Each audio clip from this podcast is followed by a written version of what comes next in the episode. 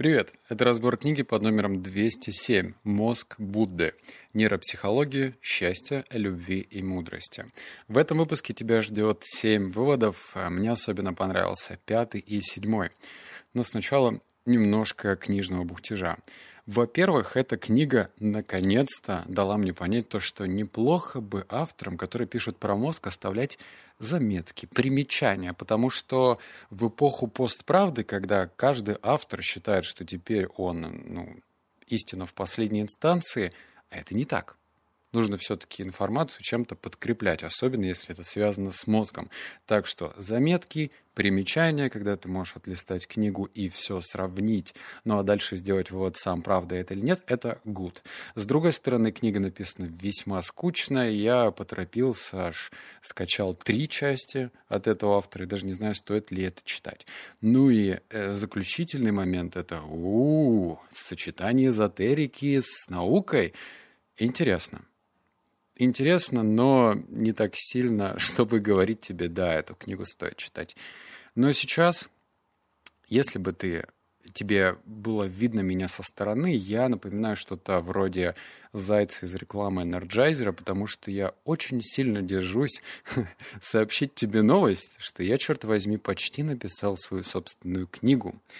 Но если я буду насчет этого сейчас что-то говорить, это будет противоречить моей странной, но все-таки моей философии о том, что сначала нужно дать пользу, ну, то есть зачитать тебе все эти семь выводов, и только потом мы уже можем с тобой в расслабленной атмосфере поболтать. Что это за книга, о чем она, где ее можно, соответственно, читать, окей? Так что я держусь, поверь мне, я держусь очень сильно, чтобы вот не начать уходить э, в другую сторону. Все, переходим к выводу номер один – больше двух тысяч лет назад молодой человек по имени Сидхарха, тогда еще не просветленный, а потому не названный Буддой, провел долгие годы, тренируя свой разум и мозг. В ночь, когда он достиг просветления, он заглянул в глубины собственного разума, который отражал и обнажал активность его мозга, и понял, что причины страдания и путь к избавлению от него спрятаны в нем самом.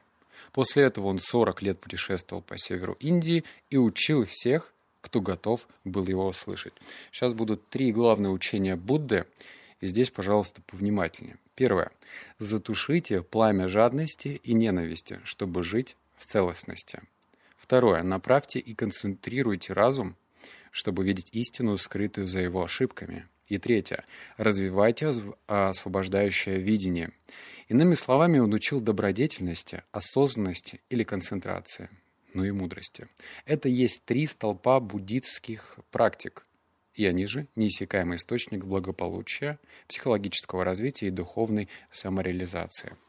Забавно, что тут только что разложили весь буддизм на три простые составляющие. Осознанность, добродетельность и мудрость.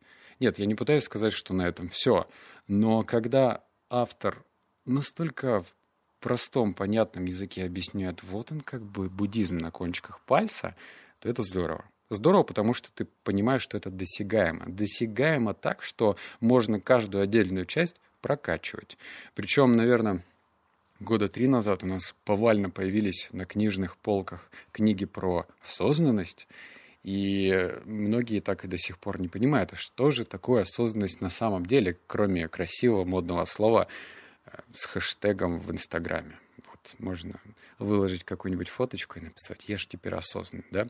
Еще раз, я прочитаю эти три пункта, потому что они важны. Затушите пламя жадности и ненависти, чтобы жить в целостности, хотя тут тоже нужно добавить, типа, легко сказать, да? Второе, направьте и концентрируйте разум, чтобы видеть истину, скрытую за его ошибками. И третье, развивайте освобождающее видение. Ну вот давай сейчас, наверное, к второму выводу и переходим. И здесь будет уже больше конкретики, как это, как это дело развить. Вывод номер два. Добродетель, осознанность и мудрость существуют благодаря трем основополагающим функциям мозга – управлению, обучению и отбору. Ваш мозг управляет самим собой, а также другими системами организма с помощью сочетания возбуждения и торможения, похожих на зеленый и красный сигнал светофора. Обучение происходит благодаря формированию новых цепей и усилению или ослаблению уже существующих. Кроме того, мозг выбирает, что именно вынести из определенного опыта, Например, даже дождевого червя можно научить выбирать определенный путь, избегая ударов электрическим током.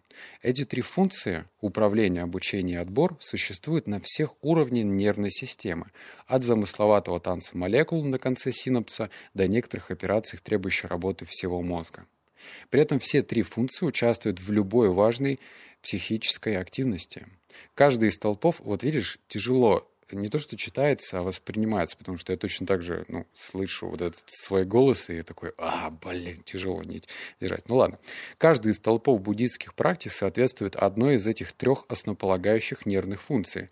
Добродетель во многом зависит от управления, как в отношении реализации позитивных тенденций, так и в отношении торможения негативных. Осознанность связана с новым типом обучения, поскольку внимание усиливает нервные цепи и основывается на умении развивать более устойчивое внимание и концентрацию. А мудрость – это вопрос принятия решений, например, отказа от небольших удовольствий ради более важных. Соответственно, развитие добродетели, осознанности и мудрости на уровне разума зависит от управления, обучения и отбора на уровне мозга.